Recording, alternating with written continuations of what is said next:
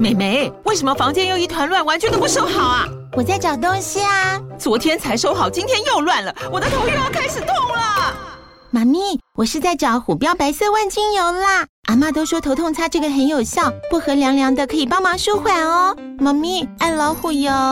哎呦，今天怎么这么乖呀？很内行哦，还知道要用这瓶百年老字号的。虎标在手，全家神队友。全台各大药局、屈臣氏、康氏美皆有贩售。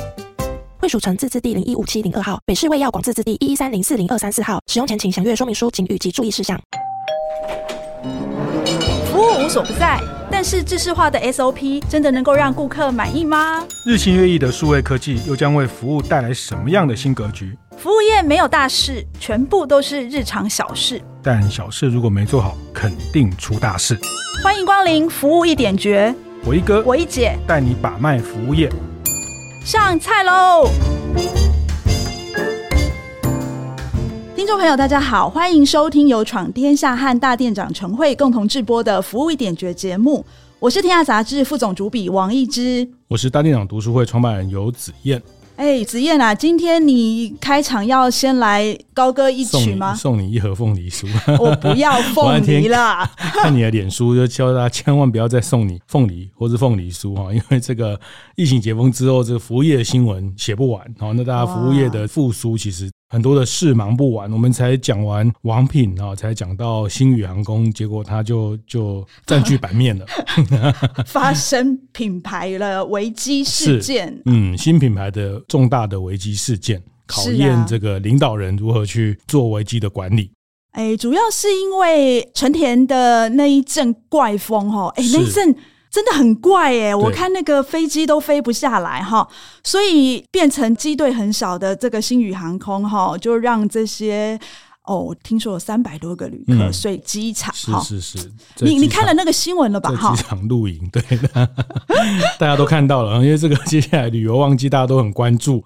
然后这个特别星宇航空，其实它飞不飞哈？它还没飞到天上去，它还没开航之前，它就是在社群上很多人讨论，然后它的声量一直都很高哈。那我我想就直接问，呃，一姐看过这么多品牌事件的这种危机的管理哈，那食安的啊，什么安的啊，一堆的，你你觉得这次从你的标准，你觉得星宇航空的，因为一阵怪风打乱了它后续的整个航班，像让客人睡机场啊等等的。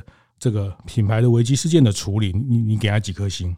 哦，马上就要来给星了。好，我从两个部分讲哈。老实说，天后不好，没有办法降落这件事情哈，是，所有航空公司或多或少都会遇到的。嗯，但是呢，星宇它比较辛苦的地方哈，就是因为它是一家新的航空公司，对，它的机队其实还很少哈。对，那所以。呃，它就比较缺乏那种调度的弹性。是，就比如说今天假设如果是华航或是长荣的话，它可能它有两种方法嘛。一种方法就是马上转签它的联盟的其他航空公司，嗯嗯、就让这些旅客赶快飞回台湾了。是，要不然就是我从台湾再派一台飞机来接你，总可以吧？嗯，他们是有这样子的余裕。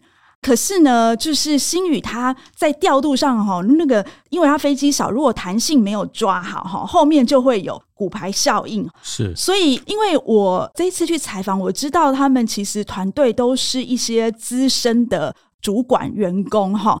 所以老实说，我觉得这个不是伸手的状况之下，哎，这样子的在现场第一线后勤人员的危机处理是不太 OK 的哈。我知道哈，这个危机处理都有 SOP 啦，嗯，我觉得可能是他们那个团队默契还没有练起来。所以如果是现场的部分，我会给两颗星。哦，我个人觉得最好的处理方法就是，哎，如果你一旦知道了飞机没有办法飞，或者是说。不管是要飞不飞的那个状况之下，我个人觉得你赶快去安顿你的乘客，嗯，这是最好的方法。是是，所以你到底给他几颗星？你全部给他两颗星而已。没有啊，我说零 呃，应该是说，我觉得现场的梳理是两颗星，但是我觉得他的补偿方案，哎，我还是第一次看到，嗯，来回都免费。来回都免费，这件事情还送你凤梨酥哦。是，哎，但是我觉得，我觉得来回都为什么要送凤梨酥？我一直觉得台湾人大概每个人都在吃凤梨酥，酥。对，为什么回来要送一个凤梨酥？这个我想可能也是时间紧迫，他机场刚好有这个东西就送大家还是什么？哎，可是我觉得他送个星宇小铺的那些东西，对对对，应该都对。其实我我的看待啊，就是我觉得包括给凤梨酥这件事情，我也觉得。呃，就像大家现在都知道，不管你有没有搭过哈，我也是还没搭过星宇航空，大家都知道它的飞机上的食物很厉害，非常。然后上飞机就可以点调酒，还有什么调真奶或什么烧肉的米其林烧肉，它的飞机上的这些服务很厉害。但会就是说，哎，给凤梨酥这件事情就就没有，这稍微没有显出它的厉害。这个事情也也有一点像是在这个过程里面哈，因为大家讲它是精品航空，精品航空，然后。啊，他也自己这样定位哈，但是大家后来就说它变成空中监狱了哈，就是说，呃，包括在等待啊，在候机啊，在等这个过程里面，其实他也没有得到一个比较大家想象期待的那个吃好的。如果真的八九个小时吃好最好的，就是 有吃有喝哈，然后呃，这个也也很快就住到饭店。我觉得这个期待啦，我觉得反弹的人还是有像。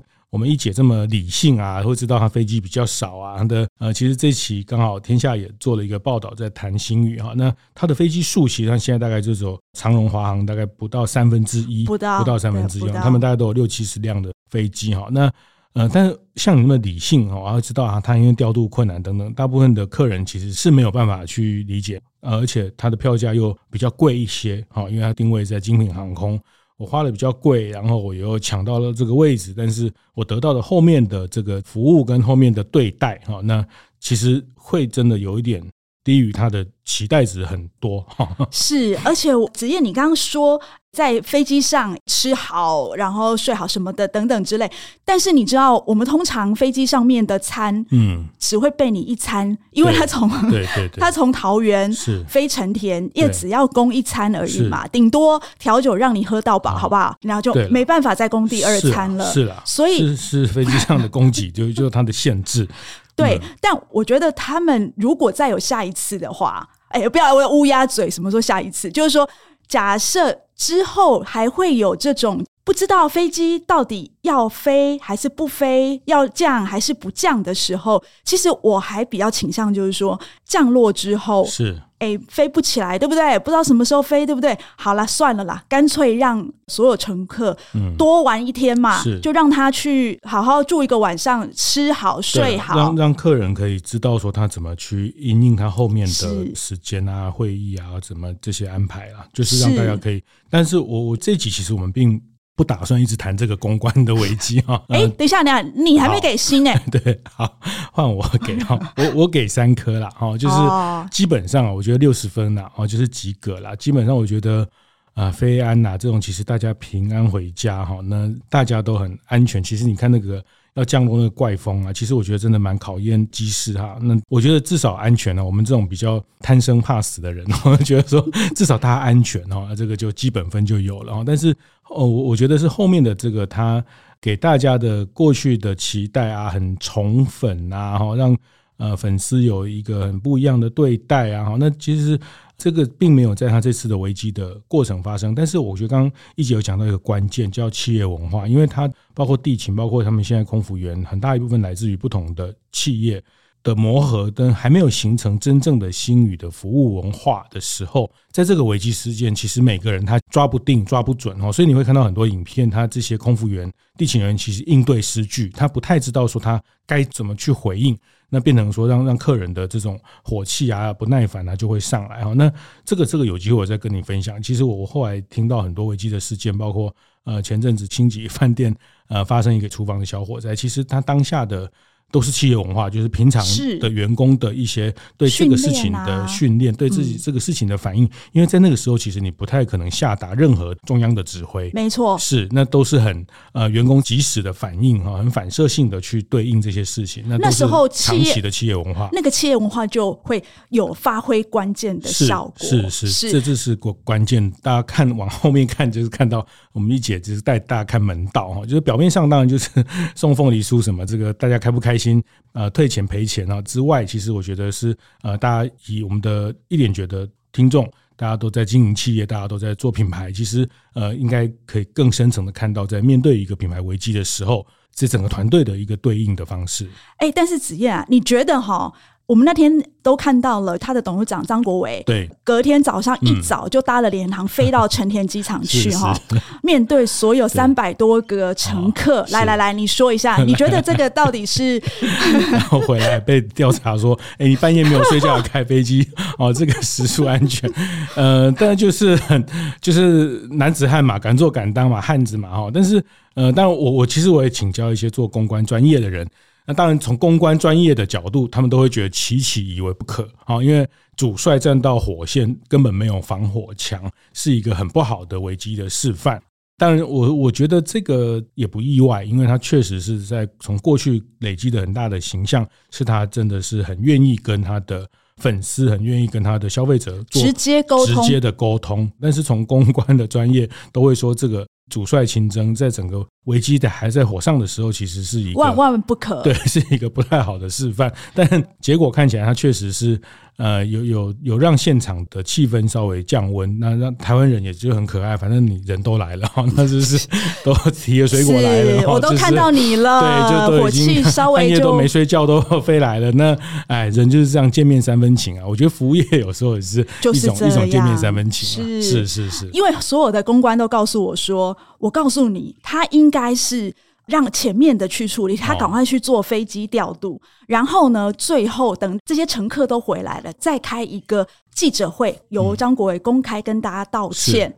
他说，他他讲了一句话，我印象深刻。这些公关大师告诉我说，张国维应该宁愿给记者问，不要给民众问。但是我觉得哈，以我这一次采访他们对他们的了解，我觉得这对张国维来说根本就是不可能的事情，因为。你知道，呃，我听他们公关部的人在讲哈，其实网络上所有的网民、所有粉丝，他们在网络上的第一手的发言哦，其实张国伟晚上都在看这些发言，嗯，嗯，然后呢，在所有的公关都还没有回复的时候，其实是张国伟第一个回复，是，然后隔天他就来骂他们说：“哎，你们看到了都不回是怎样啊？”嗯。因为他都在看老板要怎么回啊，因为呃，我觉得这个有时候我们也上班过了，就是说上班的人也很为难哦。因为呃，老板今天可能比较开心，他就回了一些他认为很很有趣的事情啊。但是呃，但我我觉得一个系统一个品牌，它还是有它的人设，它的跟消费者沟通的呃一些话术跟一些危机的类型啊，要去对应了。但是其实我这个事件要跟一姐聊，是说。呃，因为刚好这一期在王品的同一期，呃，你也飞了到北美去。我没有飞哦，没有吗？我看起来好像有这样子。我们另外一个同事，呃，许秀慧，她飞到北美去跟 K 董面对面采访，然后原机遣返这样是。好，没有原机遣返。然后我其实记者做这种采访也很辛苦啊。我我是我是，其实，在前面的时候，我们是有两个礼拜到新宇的运筹中心去看他们怎么去筹备这一次的为了。首航洛杉矶做的准备、哦、是，是，但我觉得可以再往深一层看呢、啊，就是说一个新的品牌，在一个呃以航空这个产业是非常高的资本的门槛，然后呃这个资本门槛不是也不是只有你有钱就能买飞机就能飞哈，还有航线的分配、航下的分配、航权的安排啊等等啊，那这个门槛非常非常高。那你在台湾就大家熟悉的中华航空、长荣航空。呃，已经占据了这两个呃主要的市场的巨头之后，那星宇要作为一个从后面进来的冒出来的一个新的品牌，我我觉得很多可以讨论。到今天，它开始有一些危机事件，再来谈也也更客观，或是更能完全的看到一个崭新的品牌，它如何在成熟的市场里面找到一个市场的定位，然后找到一个市场的破口，然后呃形成它后面可以去。营运成长的一个很重要的力道哈，其实这些人都是像张国伟先生，他也是过去在长荣体系，他也非常清楚这个航空业，然后这些客人啊，跟旅行社的关系啊，这些怎么样？呃，这个商业的运作啊，怎么资本的运作怎么进行哈？那但我我觉得还是很精彩了，就是说一个新的品牌，那我我我也会常想说，我今天如果开咖啡店一样哦，就是开咖啡店。有 Seven 有全家，然后呃前面又有路易莎，后面有卡玛，那我要用什么样的方式进到这个市场？我觉得大家做餐饮做品牌也都是一样，就是市场看起来现在都是饱和，现在都被占据了。然后呃我们想做一件事情，我们想要进入到这个品类，怎么样去找到一个破口，找到一个定位哈？那我我觉得总的来看，这因为从疫情前星宇就开始筹备，那疫情没有飞，但疫情之后大量的这样飞下来，那当股价也是一部分呢。它在新贵的股价，或是它实际的在粉丝、在声量、在媒体的关注上，呃，第一阶段我我我我觉得是相当成功的啦。好，那就如同子燕说，新品牌应该要怎么切入这个饱和的市场哦？嗯、我们休息一下，稍后再回来谈。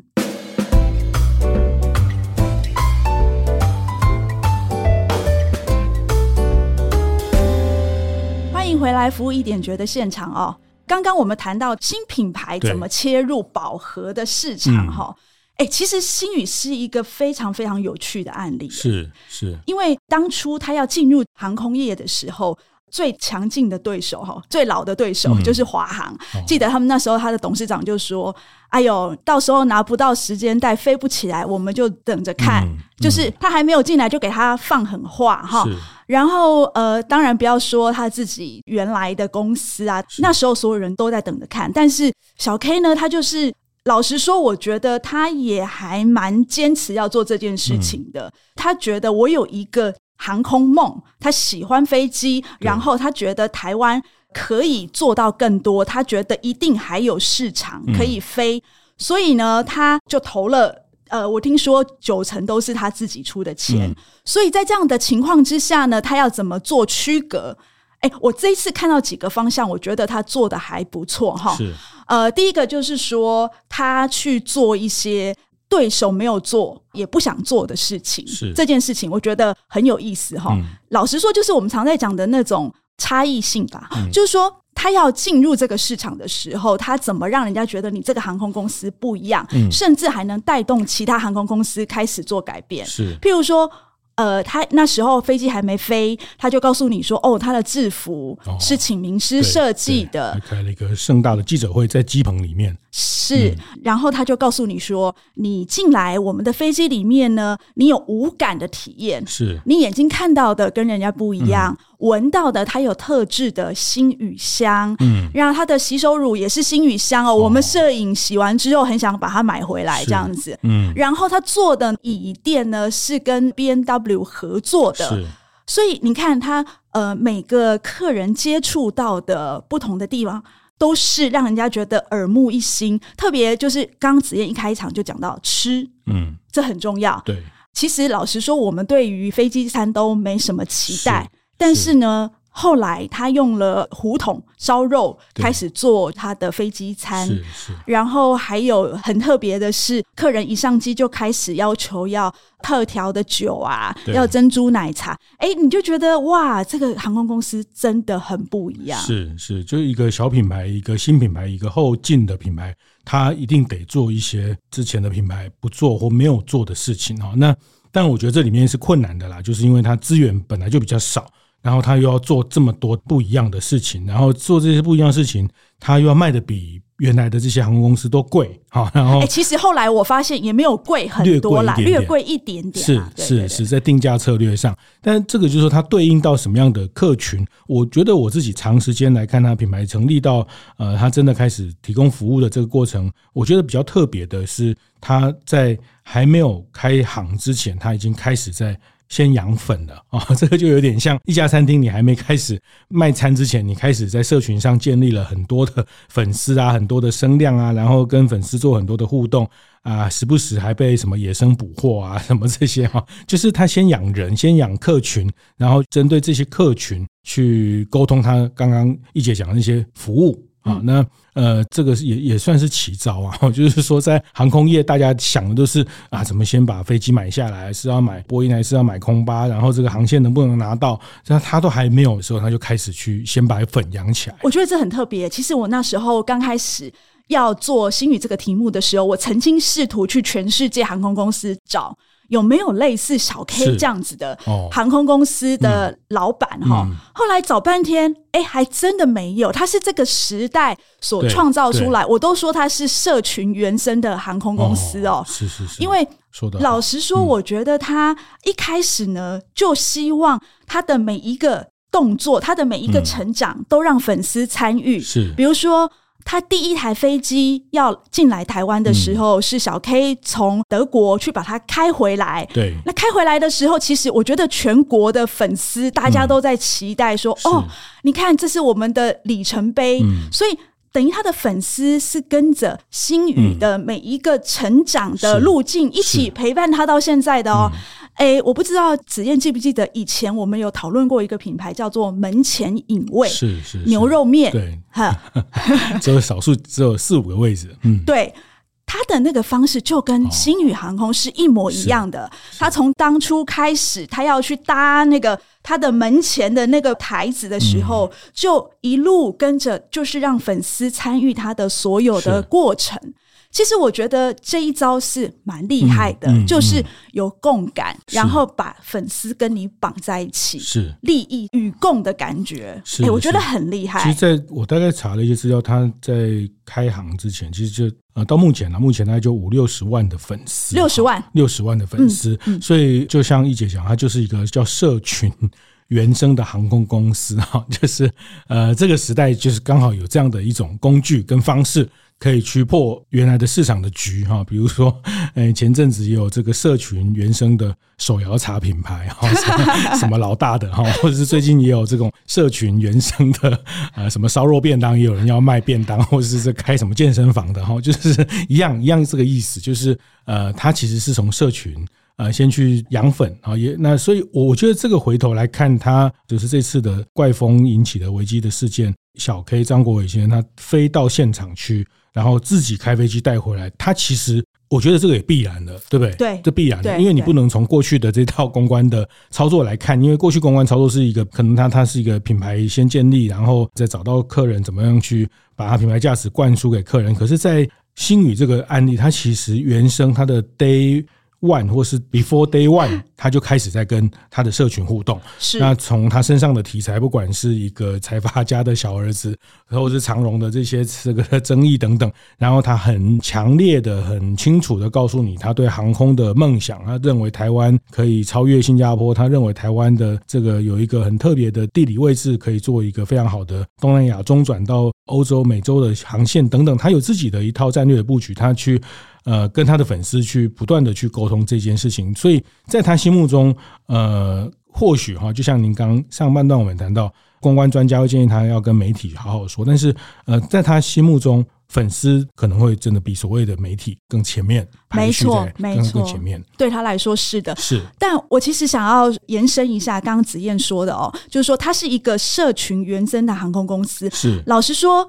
它是一个这么小的航空公司，它真的能够破这个局吗？其实还不知道。没有没有没有，我我想说的是，我我还我不知道它能不能破这个局，但是我看到在它开创诞生之后，华航。开始跟很多的餐厅、跟法鹏联名甜点，跟怡工、跟子燕的好朋友阳明春天，呃，合作素食。最近也开始跟怡工把怡工三星级的菜带到飞机上。我不要说他是被他影响了哈，但是我觉得对消费者来说，哎，不错，有人开始重视飞机餐。嗯，我们飞机餐再也不是那种可以吃就好的东西。哎，有人开始觉得飞机餐可以有美食了。嗯，呃，我曾经为了这件事情哈，去问了呃台大的一个教行销学的老师哈，我问他说，这个年头就是说。小一定就只能小吗？嗯、像这样这样的小品牌就只能小吗？嗯、他告诉我说，呃，在这个年代，小不一定是小，嗯，不一定只能小。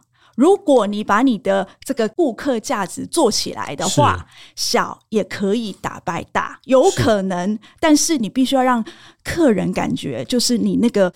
利益是大于成本的。对，当然是不是打败有有很多指标要去验证啊。没错，没错。财务指标，不管它机队的指标，不管它的这个准点的指标，不管它的服务品质稳定的指标，有很多的要要有什么打败。但是我觉得你刚刚讲那个东西，也让我想到我们常常在讨论便利商店的这个生态啊等等，或者是呃零售业的生态。那诶，有时候因为小呃后进的品牌。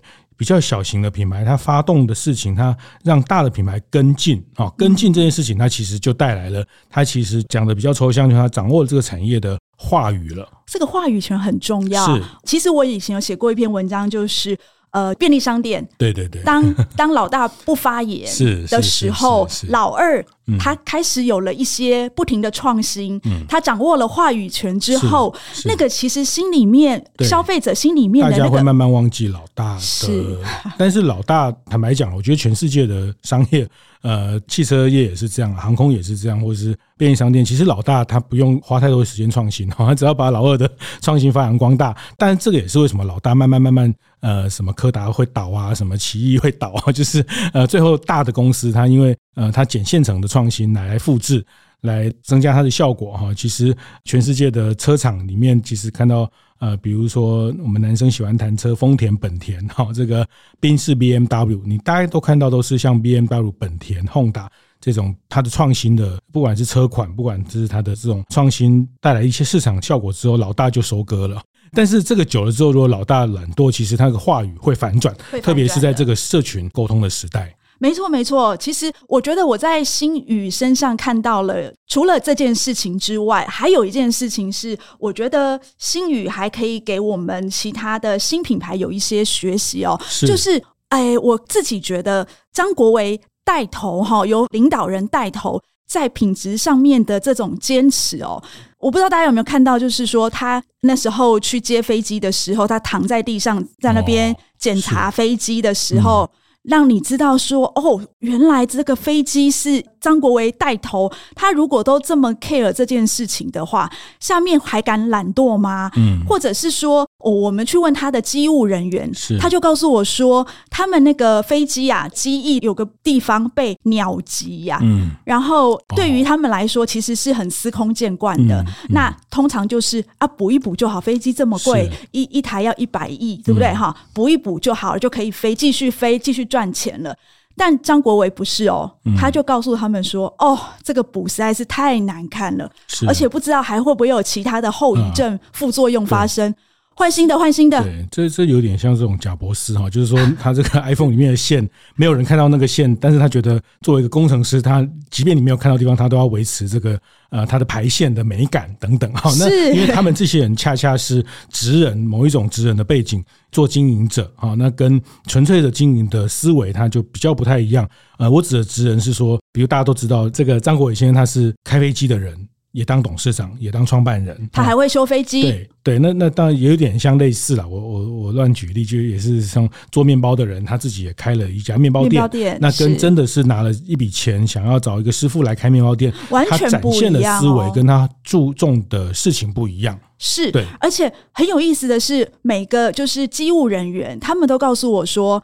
那个张国维啊，他过年哦，年初四的时候，早上七点就在机坪上去巡视他的飞机。嗯嗯、然后每一个机长，每一个机长其实要去开飞机之前，他都会去巡视飞机，就是在地面巡视飞机一圈。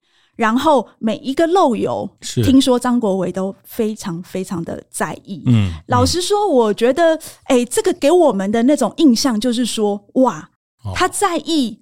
那个飞机的每一个细节，老实说，那个那个也是他买的啦。对，所以人家人家中华跟长荣也有很 很在意啊，他只是没有拍成一个影片 告诉你在意的方式。但我觉得还是回应你讲的，就是社群原生的这个这个概念，就是呃，你这样谈也让我想到，比如说这个特斯拉哈，这个伊隆马斯克。汽车这种百年的工业，汽车这个市场供应链的板块已经是牢不可破的时候，那那你凭什么搞一个新能源的车子要占据到市场，然后可以卖到几百万辆？所以。呃，其实有一点像伊隆马斯克这个时代，他在这个时代里面要在破这个成熟市场的局的时候，个人的角色、个人的魅力、魅力，它形成了一种社群原生。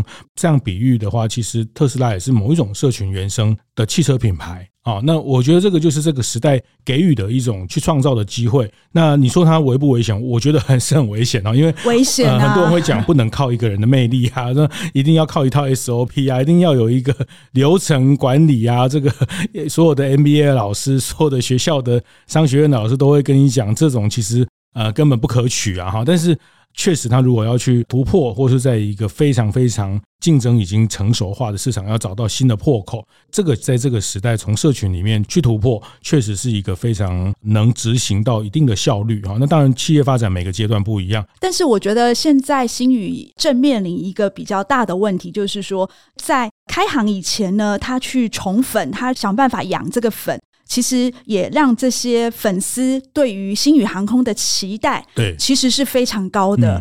那很多人在国门开了之后去搭了星宇，甚至有人这一次就是刚好也在这个呃没有办法从成田飞回来的机上，但他们这样子搭完了之后，可能那个体验不如他的预期。老实说，这就是我们常常在讲服务业的所谓期望值管理这件事情哦。就是说，当他没有办法达到他的客人的期望，你原本的期望越高，其实后来的失望是比想象的大的。是是，但先引起注意啊，先这个，先找到，先破口是不是？对对对对，破口先破局哈，先把这个搭载率、平均载客率先拉高哈，这个还是很关键啦。那我我觉得客人也也会理解啦，就是呃，如果在社群里面的沟通更细腻的话，但是我觉得那又牵涉到啊另外一个专业了，那这是过去比较多的大的品牌比较。呃，少就是少做的，呃，或者是他觉得社群好像就是一个小编 哈。其实，呃，我我倒从这个事件，或是从几个这样的社群原生的品牌，可以做到这样程度，也分享或是提醒大家，在做品牌的服务业的经营者，其实要把社群的角色哈看待的更慎重，或是不要想说找个小编，找个媒啊，哈，找个这个呃，找个年轻人让他们就去呃，其实。这样，呃，那他只是一个布告栏的方式跟大家沟通，但是其实是很有机会在这里面去跟粉丝建立一个很深度的连接，甚至在。很多的过程当中，我们这个年纪的人，大还是比较不太适应，说这个事情还没有完成之前，就就先跟大家分享哈，比如写个报道，或是出一本书，或是我们都希望把它呈现的这个九十九十八分、九十九分才推到台上。可是你看到这些社群原生的品牌，他们跟社群互动，可能在产品六七十分的时候、七八十分的时候，他就一路让他的这个社群的成员、他的社群去理解，然后可能因为这样参与了某一些共同创造的过。程是啊，那这个也是一个很值得学习的方法。我记得我去采访新宇的小编的时候，我就问他说：“为什么你们可以把新粉越聚越多？只要每次你们发布消息的时候，就是马上那个流量都会冲起来这样子？”我就问他说：“你们到底是什么时候做什么事情？”他后来就跟我讲说。哎、欸，其实我们比较不做那种大家要我们做的那个官宣的事情，嗯、就是很多部门会跟他说：“哎、嗯，我、欸、你今天要发布一个，哦、比如说我现在在第二行下 check in 哦，或者是我现在可以怎么样怎么样，这种很官方的东西。”嗯，他就说：“这种官方的东西你想看吗？嗯，连我们都不想看的时候，我们为什么要给我们的客人看呢？所以其实我觉得哦，他们完全掌握住那种就是没关系，我就是跟你。”对等的，那我知道你要什么，是我给你什么，然后我们可以一起互动。嗯嗯、我觉得这应该都是我们现在品牌在经营社群的时候应该要共同注意的地方。把消费者当大人的方式来互动哦，也不是说喂养你什么资讯，那个时代已经过去。是，所以呃，我还是必须说哈，这个年代哈，小不是小，只要能够创造顾客的价值，还是有机会翻转的哦。我觉得我自己从新宇身上看到这件事情，那到底能不能翻转呢？可能就是我们要继续看下去。好，服务一点绝是在每个月的第一个跟第三个星期四早上八点准时播出。我们会讨论与服务业相关的各种议题，分享精彩案例。另外，也将邀请更多服务业幕前幕后的伙伴来到节目中，聊聊他们的服务秘诀跟职场上的精彩故事。欢迎大家到 Apple Podcast 闯天下，按赞五星留言，还可以点击资讯栏的链接加入服务一点绝赖社群哦。我是王一之，我是游子燕，服务一点绝，我们下次见。